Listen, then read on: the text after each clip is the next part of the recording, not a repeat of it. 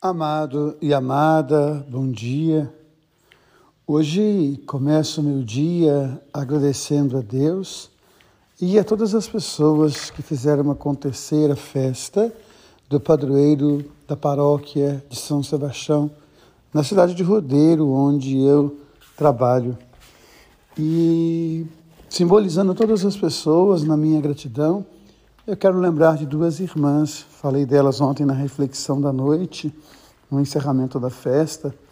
Quero lembrar mais uma vez essas duas irmãs, uma que luta contra um câncer, outra que há poucos meses tirou um aneurisma, agora tem que tirar outro aneurisma. E quando cheguei no espaço onde haveria um evento da festa, estavam as duas irmãs, no início da noite, sozinhas, ornamentando o espaço.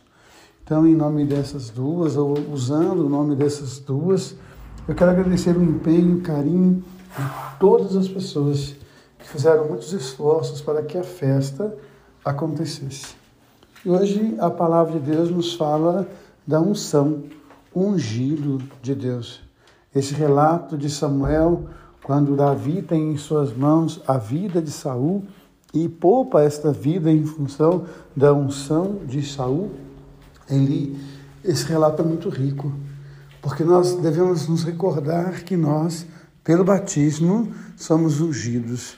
Pelo batismo recebemos a missão de sacerdote, de rei e de profeta. E se Davi respeitou e reverenciou a unção de Saul, nós devemos muito mais reverenciar e respeitar a unção de de cada pessoa, de cada homem, de cada mulher, filho e filha de Deus, imagem do Criador. Então, essa reverência, esse cuidado diante da vida deve despertar em nós também a reverência e o cuidado. E Jesus no Evangelho chama os doze. Eu sempre digo que, ao ler o Evangelho, sempre somos convidados a colocar ali o nosso nome.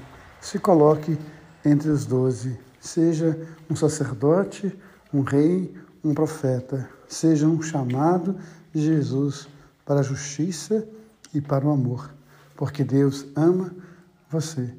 Deus ama em você. Amém.